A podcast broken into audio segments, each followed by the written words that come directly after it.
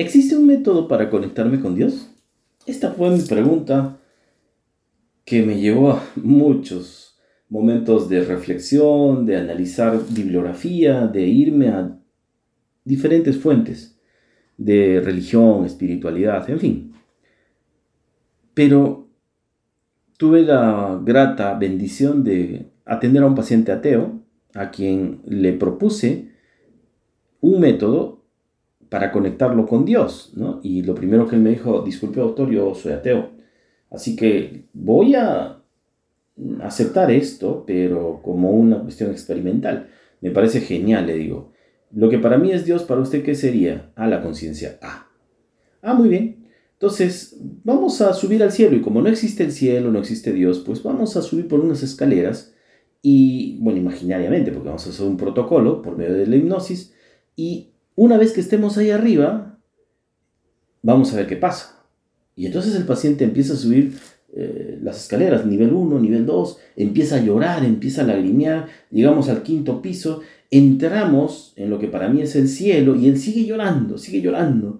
Y entonces pasa una transformación, cuando veo su rostro, todo cambia. Me pareció algo fabuloso, fantástico y empieza, eh, él empieza a hablar, a, a, decir lo que le molestaba, en este caso el cáncer de próstata, y ya. Bajamos de las escaleras, regresamos, y lo primero que le pregunté es, eh, ¿qué viste? ¿Por qué llorabas? Y él me contó. ¿Quieres saber qué me contó? Te lo contaré en el capítulo 5, que le denominó con Dios. ¿Existe un método para conectarme? Te espero dentro. Al verme recuperado al 100% de mis molestias y entender más estos síntomas, decidí darlo todo. Este viaje, lleno de miedos y muchas dificultades, me conectó con Dios. Y hoy tengo una gran satisfacción de saber que hago lo correcto, enseñar a miles de personas que como tú y yo queremos tener una buena salud y compartirla. Nunca imaginé que en medio de esta búsqueda encontraría una información que transformaría mi salud y la de miles de personas. Soy testigo que Dios existe. Ahora son más de 5.000 pacientes atendidos, más de 1.000 horas de conferencias enseñando estos preceptos y principios. Con muchos alumnos en formación, 10 principios bíblicos para una buena salud. Conéctate con Dios. Y aquí la gran pregunta es, ¿será cierto que la Biblia me ayuda a tener una buena salud? En este podcast encontrarás respuestas y secretos que descubrí durante todo este viaje maravilloso hacia la mente subconsciente y cómo estos principios bíblicos nos pueden cambiar nuestra salud, nuestra perspectiva de vida, nuestra espiritualidad. Que comience nuestra misión.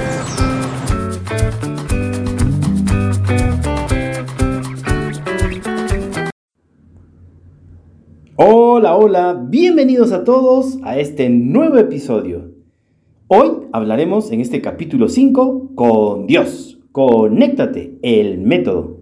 Antes de empezar, quiero hacer una pausa, si tú me lo permites, y dar gracias a Dios, a nuestro Señor y Rey del universo, por estas bases y principios que han dado pie a todo este proyecto. Gracias a mi familia, a mi querida esposa, a mis hijitos, por su apoyo incondicional. A mi señora madre, que es mi oyente número uno, siempre me escucha y me sigue en todas las redes. A mi equipo de producción, por su oportuno y valioso aporte, siempre, siempre a la vanguardia.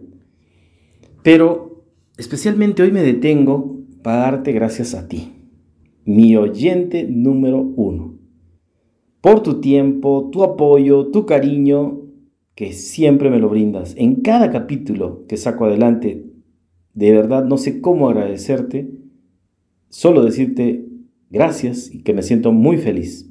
Y te cuento por qué. quiero contarles que me encuentro entusiasmado porque el audiolibro Conéctate con Dios, 10 principios bíblicos para una buena salud, está siendo escuchado y tiene muy buena acogida en varios países del mundo. Vaya alegría, México, mi querido Distrito Federal, Guadalajara, donde hemos compartido algunas conferencias. Estupendo. Gracias a mis hermanos de México. Un gran, gran abrazo. Colombia, Bogotá, preciosa, hermosa como siempre, que se parece mucho a mi querido Cusco. Hermosa tierra. Muchas gracias a todos los países, a todos, a todos los colombianos y a toda la gente que, en este instante me está escuchando. Chile, a mis hermanos de Chile. Un gran, gran abrazo, Santiago. Pronto voy a estar por allá. Argentina, Buenos Aires. De verdad, yo, me quedo gratamente sorprendido. Gracias. Buenos Aires, gracias, gracias, gracias. Brasil, Sao Paulo, Río de Janeiro, la Amazonía, Muchas gracias. No pensé decir esto antes, pero me veo de verdad entusiasmado porque Estados Unidos, Reino Unido, Italia, España, lugares en los que todavía no había pensado, pero el audiolibro, el podcast está siendo bastante escuchado, tiene muy buena acogida, así que espero verlos muy pronto. Bueno, empezamos de lleno. Este capítulo capítulo 5, que le he denominado con Dios, conéctate, el método. Vamos a hablar, tenemos bastante información, así que yo estoy entusiasmado por empezar a hablar primero desde un enfoque de religión y espiritualidad. En el enfoque religioso, si hablamos de conéctate con Dios, tenemos que encontrar un método que me conecte con Dios y desde esa perspectiva tenemos tres momentos o tres métodos que utiliza en general la iglesia, ponemos como ejemplo la iglesia católica, que es la oración, la liturgia y los sacramentos. Y desde la perspectiva espiritual tenemos a la meditación. Hablaremos brevemente de, cada uno de estos métodos, pero el enfoque para hoy es hablar de la oración, fundamentalmente de la oración. Quiero citar al Evangelio de Juan 14,13 al 14. Y dice así, y todo lo que pidáis en mi nombre, yo lo haré, para que el Padre sea glorificado en el Hijo. Si me pedís algo en mi nombre, yo lo haré. Palabra del Señor. Gloria a ti Dios, gloria a ti Señor. ¿Y por qué empiezo así? Porque primero la oración es un acto de fe, es un acto de amor, es un acto de esperanza que me va a unir a quién? A Dios, me va a conectar directamente con Dios. Pero ¿qué le pedimos? Atentos con este dato. Y más todavía, si aquello que yo le pido, le pido en nombre de Cristo, en el nombre de Jesús, evidentemente dice bien claro las escrituras, yo lo haré, yo lo haré. Y todo lo que pidáis en mi nombre, yo lo haré, para que el Padre sea glorificado en el Hijo para gloria de Dios, en otras palabras. Pero ¿sabes lo que tienes que pedir? ¿Sabes lo que cuál es el plan de Dios? Bueno, esto ya lo iremos conversando en otros capítulos, pero ya te voy diciendo, es importante saber cuál es el plan de Dios y dentro de este plan, qué es lo que quiere Dios para conmigo hoy y cómo esto a su vez se conecta con esta oración y esta oración llegará hasta los oídos de Dios pero ¿cómo se debe hacer esta oración? Bueno, hablemos un poquito entonces, entrémonos al concepto de lo que es la oración. Si es un diálogo con Dios, es un acto, ya decíamos, de fe, esperanza y amor, que puede ser de manera vocal, ¿no? Hablando, mentalmente o contemplativo, ¿no? Mirando al cielo, mirando estrictamente alguna imagen, algo que recuerde o me recuerde fácilmente que ahí está la presencia de Dios. Yo veo, por ejemplo, el cielo en la noche, las estrellas, y ya, me conecta con Dios y puedo contemplar la belleza. En fin, puede ser vocal. Y no son vanas repeticiones, como dice la Biblia, ¿no? O sea, me aprendo un texto de memoria y listo. Y rezo y me duermo. Me levanto, rezo lo mismo y... No, no, no, no, no, no. La oración es mucho más profunda. Está estrechamente relacionada con el cielo. Atentos con este dato. El cielo el lugar donde Dios mora, la oración es el medio por el cual nos va a acercar a este lugar. Esto es muy importante. El Papa Francisco ha enfatizado bastante la importancia de la oración, ¿no? Para la vida cristiana, dice, en una exhortación que él hace, una exhortación apostólica, en el Gaudet et Exultate, el Papa dice, la oración es el diálogo de amor entre Dios y el hombre. Es una relación viva y personal en la que el cristiano se abre a Dios, se deja hablar por Él y responde a su amor. Mira qué interesante y qué bonita descripción. Una relación viva y personal con Dios. Y uno se deja hablar por Él. ¿Por qué? Por amor. Y Dios te responde por amor. O sea, basta que empecemos a orar, Dios nos va a escuchar. Doctor, mentira. Yo he estado permanentemente en oración y, yo ahora estoy renegando porque mi madre se murió con cáncer. Entonces, no sé, yo, yo no sé, yo no creo en esto y no sé qué. Tranquilo, tranquila. Será importante entonces saber cuál es el plan de Dios y dentro de este plan de Dios saber qué es lo que hoy me toca hacer y cómo esta oración puede hacer de que yo entre en un momento de felicidad, en un momento de paz. Si el reino de los cielos es justicia, paz y gozo en el Espíritu Santo, entonces yo tengo que entender que esta oración me va a llevar hacia ese lado, hacia Dios, hacia la vida eterna. En breve vamos a comentar un poco más profundamente, pero dice entonces que la oración me va a ayudar a qué? a prepararme para el cielo, a purificar mi corazón, a perdonar a los demás, a vivir conforme a la voluntad de Dios. Mira qué interesante. En el libro El poder de la oración, Rick Warren, un teólogo, refiere que la oración es una conversación con Dios. Ah, acabamos soltando algunos tips. No se trata de recitar oraciones por recitar o, un speech, ¿no? Prescrito o fórmulas mágicas. No, no, no, no, no, no, no. Se trata de una relación personal con Dios, donde podemos hablar con Él con total sinceridad y confianza, así como que le estuvieras hablando a tu mejor amigo. ¿Me entiendes? O sea, total sinceridad y confianza. Esa es la verdadera oración.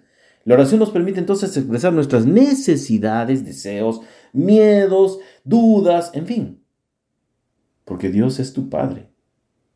Dios es tu Padre, no como el Padre que has tenido, o como yo he tenido, ¿no? Sino es un Padre de amor, un Padre de misericordia. Entonces, la oración nos permite, ¿qué cosa? Hablar con Él, hablar sinceramente.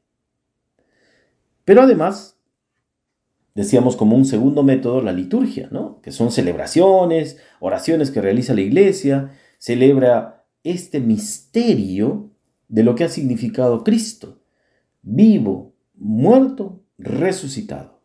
Y por tanto nos permite qué cosa? Participar en su vida. Finalmente, un tercer método son los sacramentos. ¿no? La iglesia nos ayuda a qué? A crecer en la unión con Dios y en la vida cristiana ¿Por medio de qué? De unos signos sensibles que nos transmiten la gracia de Dios. Por tanto, un sacramento nos va a transmitir la gracia de Dios. ¿Ok? Bueno, hace un instante comenté del reino de los cielos. ¿Y qué tiene que ver con la oración? Mucho. Yo diría que todo. En Romanos 14,17 dice que el reino de Dios no es comida ni bebida sino justicia, paz y gozo en el Espíritu Santo. O sea, hay, hay, que comer en abundancia, hay que tener, no sé, bebida, tomar, eh, en fin, como dicen las escrituras. No, es justicia, paz y gozo. Justicia que no la encontramos. Justicia de la que tú has tenido una madre que te golpeaba, que, que quería más al segundo, al tercer hijo y no a ti. Has tenido un padre que te intentó violar. Has tenido unos hermanos que te han tratado peor que a Cenicienta. Y entonces, ¿dónde está la justicia? Ah, entonces yo tomo la justicia por mis manos y me vuelvo justiciero y me hago abogado. Y perdón con los abogados, no estoy hablando mal de ellos, sino eh, mi vida me ha marcado tanto mi niñez, mi infancia, que después escojo una profesión tratando de cubrir. ¿Por qué el doctor Camero es médico? ¿Por qué es terapeuta? porque trato de curar las heridas de mi pasado. Y es lo mismo, ¿no? Entonces justicia. Pero esta justicia divina es distinta, en base a la misericordia. Bueno, te invito a seguir, seguirme escuchando y seguir analizando y profundizando estos temas. Pero además es paz. Esta paz que no te da un armisticio. Vamos a firmar en la guerra tal el armisticio de tal y listo. Ya tú haces esto, yo hago esto, nos comprometemos y no sé qué. No, no, no, es una paz que va más allá. Es una paz que, que uno no la puede entender al simple conocimiento de nuestro estado consciente, sino es a nivel del subconsciente. Yo quería matar a mi padre, odiaba a mi padre, y ustedes lo saben, yo lo he, dado como un testimonio en los inicios de este podcast, y, de niño, de niño, de muy niño, hasta los nueve años. Después tuve la gracia de poder recibir una palabra, eh, escuchar, entrar a una iglesia y, y escuchar la palabra de Dios, y todo esto cambió, y entré en paz. La paz que solamente te puede dar Dios. Entonces la verdadera guerra no está afuera, puede estar dentro tuyo. Y gozo, alegría, amor, gozo en el Espíritu Santo. Hoy tienes esto, pues estás en el reino de los cielos. Dios mora en el cielo. El reino de los cielos es reino de Dios, es la vida eterna. Paz, justicia, gozo. Por tanto, la oración me ayuda a entrar dentro de este reino. La oración nos ayuda a vivir el reino de los cielos en la tierra a amar, a perdonar, a servir, a ayudar, a ponerse en los zapatos del otro, a quitarse las sandalias y dárselas, a quitarse la ropa y dársela al otro. Y este es un concepto que está escrito en la Biblia. En fin, el Papa Francisco nos habla acerca del reino de los cielos, dice, es una realidad que ya está presente en medio de nosotros, pero que aún está por venir es el lugar donde reina la paz, la justicia y el amor. Tal como dicen las escrituras, ¿no? Cristo va, muere, resucita, se va hasta el cielo y al momento de regresar para hablar con los discípulos, trae las primicias de la vida eterna, del reino de los cielos, para cada uno de nosotros. Esta es la buena noticia, que el reino de los cielos está aquí, hoy, aquí, entre nosotros. Cristo la ha traído. ¿Y tú qué estás gozando? Las primicias de este reino. ¿Cómo es hoy día tu reino de los cielos? ¿Cómo es tu vida? ¿Alegre, feliz, contento? No, triste, desesperado, desesperado por las crisis financieras, la crisis de guerra, las deudas y, y no sé qué más. ¿Cómo es el reino de los cielos hoy? ¿En qué primicias estás hoy? No te olvides la oración, la oración. El segundo enfoque a nivel de espiritualidad es la meditación. Hoy día no voy a hablar mucho de esto, simplemente lo vamos a mencionar Dice, ¿no? Si la oración es una comunicación con Dios, la meditación implica reflexionar sobre su palabra, buscar la guía. Entonces, estas prácticas, ¿qué van a hacer? Van a fortalecer la conexión con Dios y proporcionarme una orientación espiritual. Por tanto, esta meditación conecta con la espiritualidad anímica del ser humano. ¿Para qué? Para transformar o cambiar una actitud mía y ejercitar cuestiones vitales de felicidad, ejercitarlas. Interesante, interesante. Es más, el Salmo 118 del 97 al 99 dice, Oh, cuánto amo tu ley. Todo el día es ella mi meditación. Más sabio me haces que mis enemigos por tu mandamiento, que por siempre es mío. Tengo más prudencia que todos mis maestros, porque mi meditación son tus dictámenes. Qué hermoso, qué hermoso. O sea, ¿en qué debería estar meditando? En la ley. ¿No? Es decir, todo aquello que Dios indica como pautas de vida, que me van a llevar hacia un camino de santidad, hacia un camino de conversión. Sea o no sea cristiano, sea o no sea altamente religioso, pero esta es una invitación a poder entrar en este gran misterio. Yo quería contarte de un paciente, este paciente profesor universitario de economía de una prestigiosa universidad acá en Lima, en Perú, vino al consultorio por un cáncer de próstata. Este caballero, ya de edad avanzada, me dice, doctor, usted tiene ahí un crucifijo y veo un rosario. ¿Usted es católico? Sí, yo soy ateo.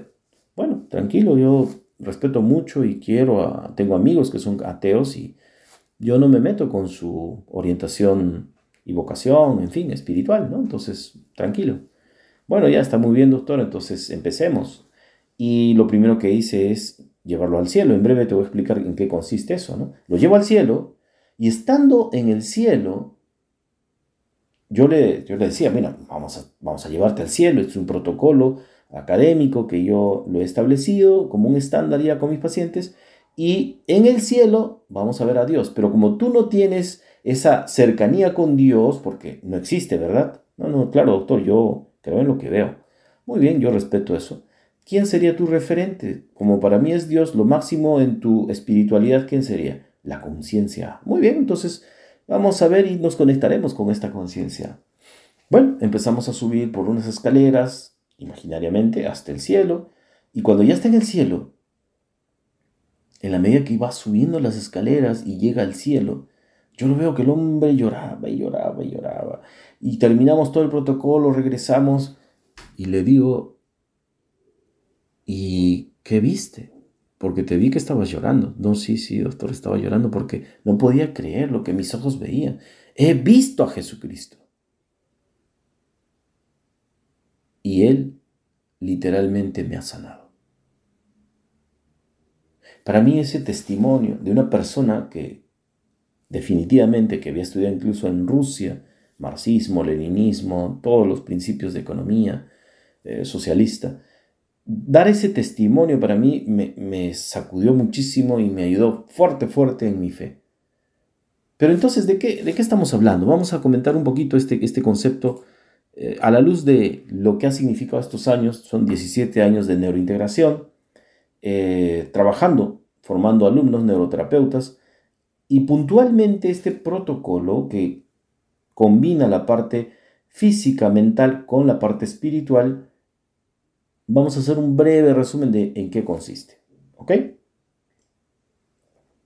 Primero, primero, primero, el objetivo del protocolo Conéctate con Dios, parte 1 y parte 2, es conectar al paciente con la fuente de amor, recibir su respuesta, sentir su justicia, paz y gozo en el espíritu y ser testigo de una transformación mente, cuerpo y espíritu. Bueno, entonces, en un primer nivel, le hacemos subir a la primera grada y en la primera grada tocamos todas las enfermedades, las mencionamos, todas las enfermedades que tiene el paciente o las que supuestamente tiene, desde trastornos mentales hasta problemas autoinmunes, cáncer u otras enfermedades muy complejas, ¿no? O hasta las más simples, incluso hasta un resfriado que se va repitiendo o el COVID, etcétera, ¿no? Vamos a un segundo nivel y habiendo repetido todo eso, en el segundo nivel entramos a la parte del aspecto físico y preguntamos literalmente al paciente qué es lo que físicamente está sintiendo cuando mencionamos esas enfermedades. Y él hace manifestación, ejemplo, me sudan las manos, me tiemblan los pies, están pesadas las manos, pesada la cabeza, etc. El corazón está palpitando. Subimos a un tercer piso donde preguntamos al paciente cuáles son las emociones, es decir, emocionalmente cómo te sientes. Sabiendo que te sudan las manos, te palpita el corazón, ¿cómo te sientes? Me siento triste, estoy con miedo, siento terror, doctor, siento terror, etc. En ese momento hacemos la primera parte, que es un protocolo para poder trabajar todo lo que es el cuerpo y toda la parte emocional. ¿no? En muchas de las veces hacemos una neuroterapia en otras una, un transgeneracional, que eso ya lo explicaré más adelante, el transgeneracional es para trabajar en el árbol genealógico, etc. Pero encontramos la emoción negativa que ha sido el gatillo, que ha sido el que ha empezado todo el problema y generalmente está en la infancia. Luego subimos al cuarto nivel, ya despejados, un poco más tranquilos, y se hace la pregunta, así que sea agnóstico o no, si es creyente mejor, crees que Cristo te puede ayudar y la, persona libremente dice lo que piensa. Subimos al quinto piso y entramos en el reino de los cielos. O sea, repito, esto es muy osado, muy pretencioso de mi parte, pero a Dios gracias, yo lo encontré como una salida. Eh, desde la perspectiva de programación neurolingüística hay un protocolo muy parecido y yo lo he adaptado a nuestra realidad en la Escuela Peruana de Neurointegración y aplicamos. Entonces entro por la puerta, entramos al reino de los cielos, mucha gente solo ve una luz, algunos ven a Cristo, otros ven, en fin.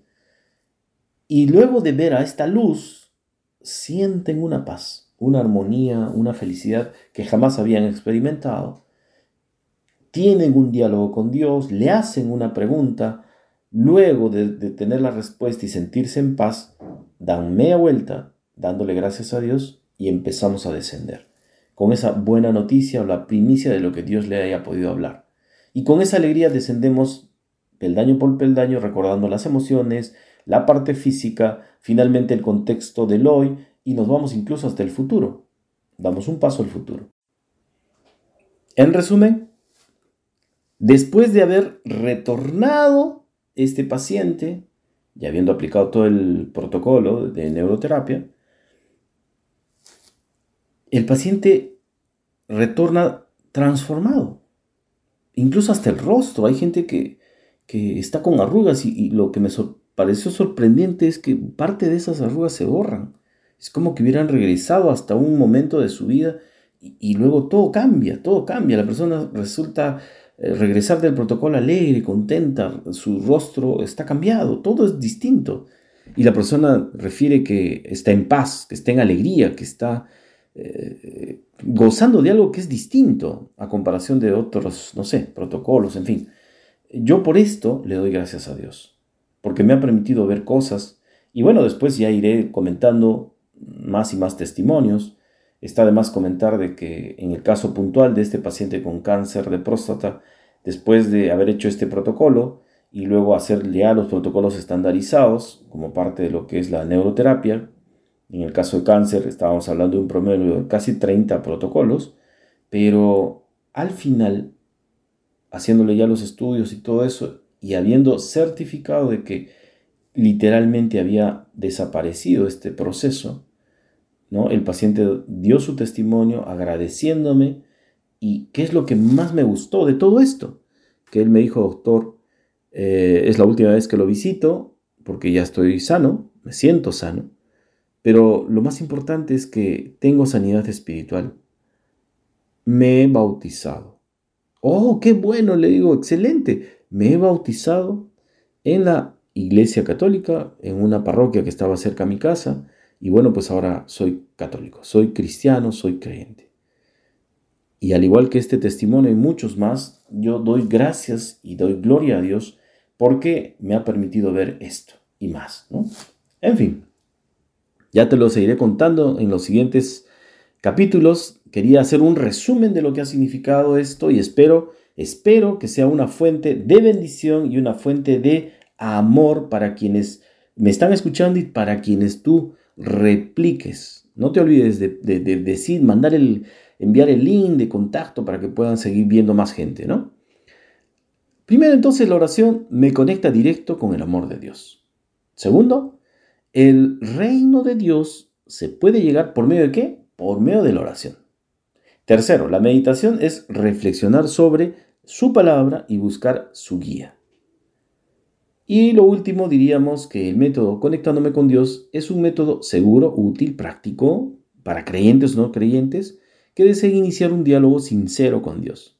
Por tanto, el método conectándome con Dios te deja abierta la conexión con Dios para hacerla en cualquier momento y regresar, porque la puerta está del cielo queda abierta, entonces regresar el rato que tú quieras. ¿Cómo? Cierra los ojos y listo. ¿Ok? Yo simplemente doy gracias a Dios por este capítulo. De verdad que me siento emocionado, me despido y espero que muy pronto nos veamos como todos los sábados, porque yo todos los sábados estoy subiendo el podcast al próximo sábado en un nuevo episodio. Escucha hasta el final este audio, que al final hay un mensaje para ti. Nos vemos. Doy gracias a Dios por esta aventura y maravillosa, que es contar cómo, por medio de esta experiencia espiritual, Dios me concede salud y bienestar. no solamente físicamente, no solamente a nivel de la mente, sino fundamentalmente a nivel espiritual. Este podcast es para ti y para toda tu familia. Compártelo, disfrútalo y simplemente acompáñame en esta aventura. Te espero en el siguiente capítulo.